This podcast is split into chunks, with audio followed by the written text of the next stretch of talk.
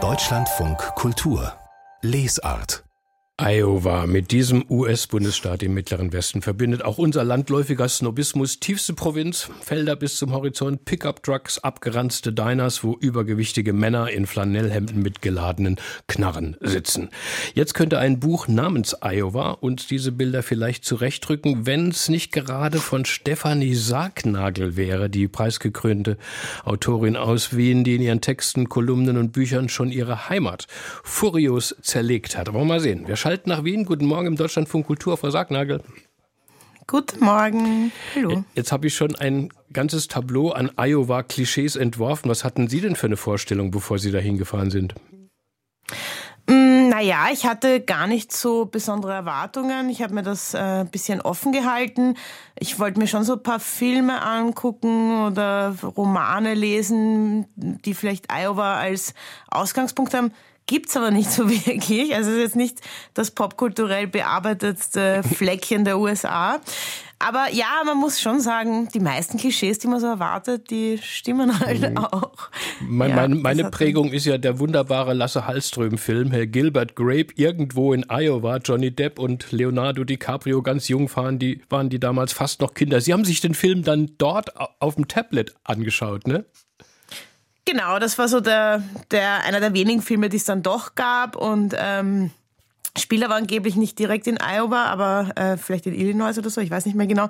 Ja, ähm, genau, den haben wir uns dann dort angeschaut, um ein bisschen äh, auch popkulturell einzutauchen. Aber meine Begleitung Christiane Rösinger meinte immer, der sei sehr unrealistisch, weil da ist immer viel zu viel los auf der Straße. Film, ja. gelandet sind sie in Grinnell. Grinnell, spricht man das so aus? Grinnell? Grinnell? Grinnell, Grinnell genau. mhm. eine Kleinstadt, eine Stunde Fahrt von der Hauptstadt Des Moines. Keine 10.000 Einwohner, aber ein feines, kleines, stinkreiches Liberal Arts College. Da sollten sie Creative Writing lernen. Und sie waren da eben zusammen mit Christiane Rösinger, haben sie schon genannt den Namen, also der Berliner Musikerin, Indie-Ikone. Wie hat man sie mhm. denn dort aufgenommen. Also sie, die Königin von Wien, Christiane Rösiger, die, die Royals von, von Berlin, die Speerspitze feministischer Kunst. Ja, also ganz bescheidene Selbstbezeichnung. Äh, ja, ähm, wir waren da natürlich eingeladen als so ähm, Künstlerinnen aus dem Ausland, die den äh, überschaubaren äh, Deutschstudentinnen, die es dort gab an dem College, ein bisschen was ähm, zu zeigen von so ähm, deutsch-österreichischer Kunst und Kultur. Und ähm, ja, natürlich wird man da eigentlich gut aufgenommen. Man wird ja auch ganz gut bezahlt, weil da gibt's einfach ähm, sehr viele Ressourcen, finanzielle. Und auch im Umfeld muss man sagen, also die Midwest-Menschen gelten ja als äh, wahnsinnig freundlich. Es gibt ja auch den Begriff Iowa Nice.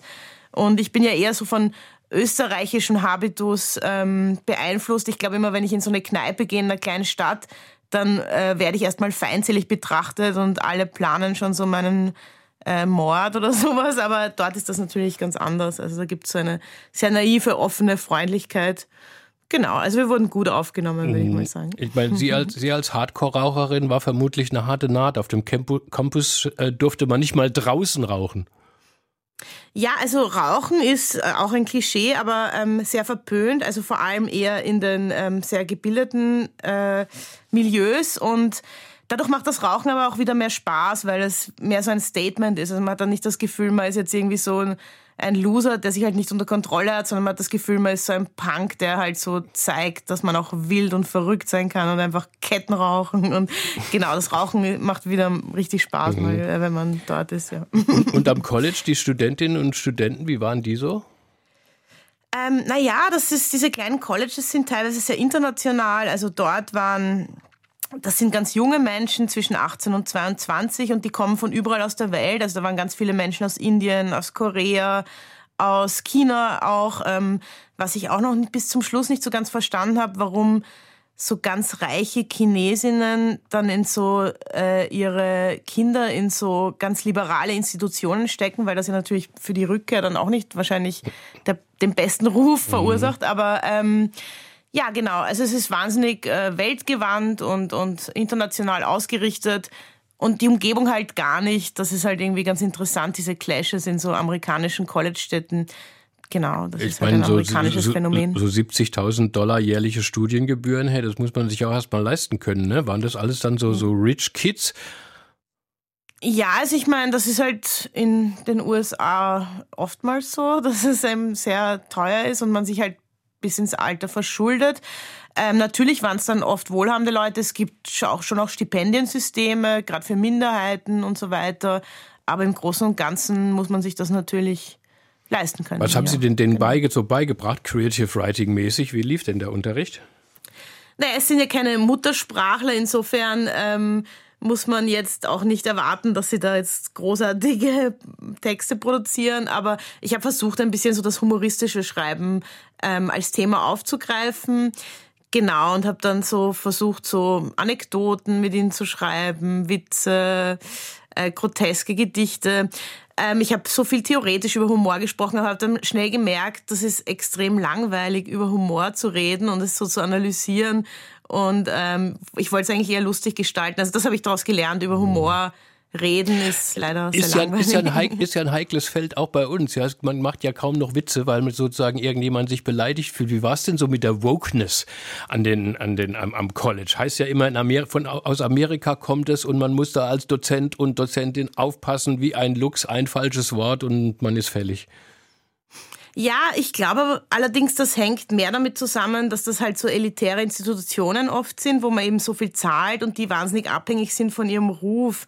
Also ich meine, so in so einem liberalen Umfeld gibt es natürlich so eine gewisse politische Korrektheit, die auch positiv ist, dass man sich ein bisschen bewusst ist, so bei zwischenmenschlichen Diskriminierungen. Aber ähm, es ist halt viel gewichtiger natürlich, wenn Studentinnen halt 70.000 Dollar zahlen und man halt wahnsinnig ähm, abhängig ist auch von diesem Ruf, dass da Leute äh, aus internationalen, ähm, ja, aus, äh, internationale Student, Studierende ähm, da auch kommen. Genau. Und natürlich Witze sind immer ein kleines Minenfeld und immer eine gute ähm, Art, Normen zu überprüfen und wie streng sie ausgeführt werden. Mhm. Ja. An, ähm, Anfangs schreiben Sie, schreiben Sie mal, Frau äh, Sargnagel, je länger ich in dieser Gegend bin, desto klarer wird, dass jedes Detail aus den Simpsons, also der TV-Serie, brillant verarbeitete amerikanische Realität ist. Also die, die Simpsons sozusagen, die großartige Serie mit diesem schrägen Humor, was ist denn da so realistisch? Ähm, naja, jedes Geschäft, jede Straßen, jeder Straßenzug, äh, jeder Charakter ist mir mehr oder weniger in irgendeiner Form begegnet. Also ähm, es gab zum Beispiel eine Kneipe, in die ich gern gegangen bin, so die einzige, sag ich mal, Neighborhood-Bar, Absturzkneipe in der Gegend. Das war das Rabbits, das hieß auch Rabbits Tavern, so wie Moe's Tavern. Drinnen war ein Stammgast, der hieß tatsächlich Humor. Und ähm, an der Bar gab es Eier im Glas, also so ein großes Fass eingelegter mhm. Eier, haargenau wie in den Simpsons.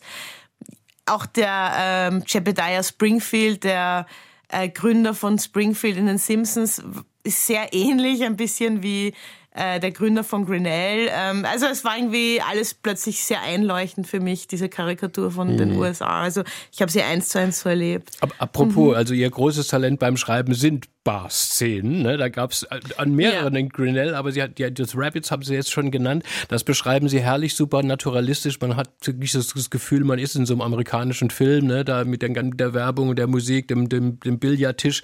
Ähm, eine Sache, die mir aufgefallen ist, man muss anfangs seine Kreditkarte am Tresen abgeben. Was ist denn das für eine Nummer? Habe ich noch nie gehört.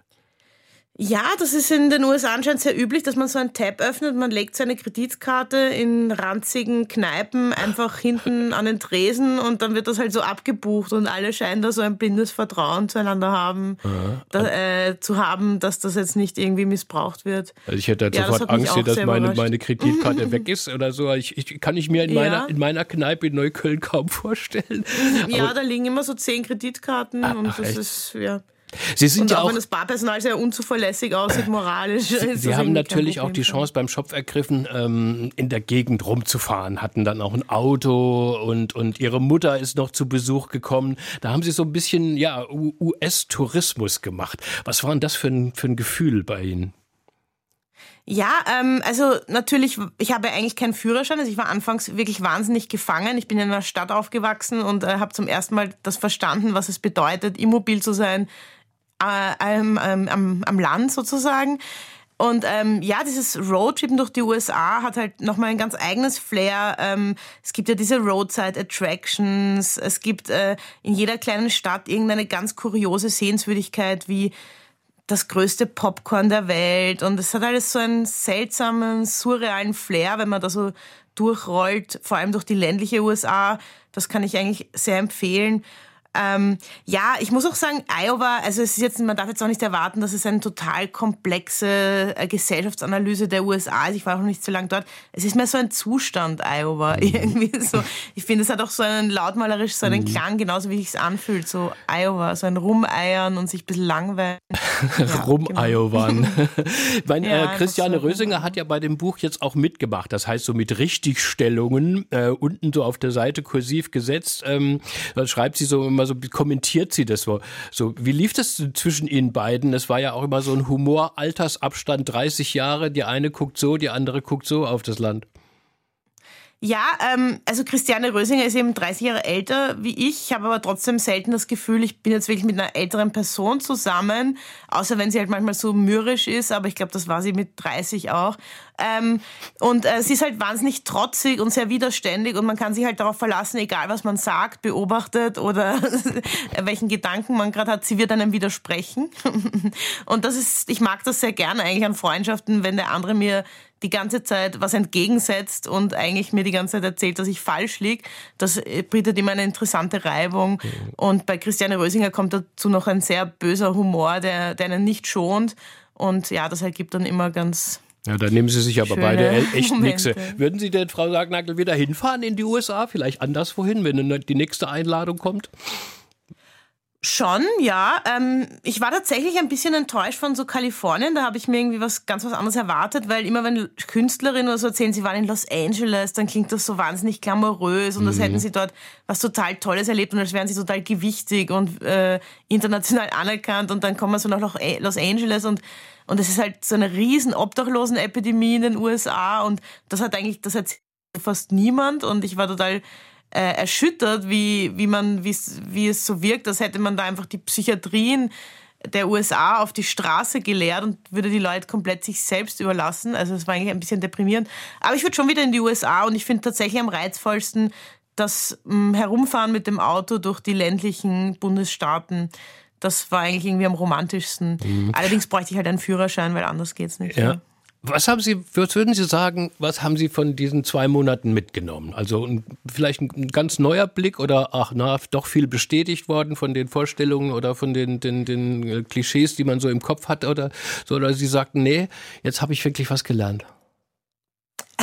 Also ich meine, die USA ist jetzt nicht so ein sehr unbearbeitetes Feld. Man kann schon sagen, dass so jedes Detail der Alltagskultur oder der politischen Kultur oder der Gesellschaft wurde schon irgendwie verarbeitet und beobachtet. Also man wird da jetzt nicht die neuesten Erkenntnisse finden wahrscheinlich. Aber ähm, ja, was mich schon am meisten beeindruckt hat, ist eben, mh, mm, dass es für mich schon so ein bisschen wie so eine kapitalistische Dystopie war, so wie eine Gesellschaft halt aussieht, wenn man sehr wenig Sozialsystem hat. Das ist schon etwas, wo man sich dann, wenn man zurück zu Hause ist, sich denkt, puh, man muss sich schon wirklich dafür einsetzen, dass gewisse Dinge als Standard erhalten bleiben. Also ich weiß noch, wie ich äh, in Wien angekommen bin. Ich habe wohnen so, habe damals in so einem bisschen Junkie-Viertel gelebt und dann habe ich mir die Drogensüchtigen angeschaut und dachte mir, Wahnsinn, die sehen alle so gesund aus und gepflegt und ähm, hatten alle Schuhe, gute Schuhe, geschnittene Nägel, sie hatten Zähne, sie hatten eine Betreuungsstelle in der Gegend und dachte mir, das ist schon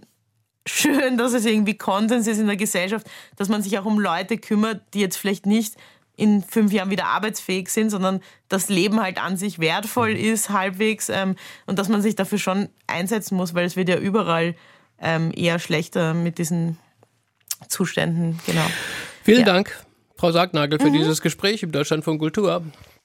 Und ja, danke auch. Iowa, ein Ausflug nach Amerika, ist bei Rowold erschienen mit 304 Seiten für 22 Euro. Schöne Weihnachtszeit Ihnen. Alles Liebe.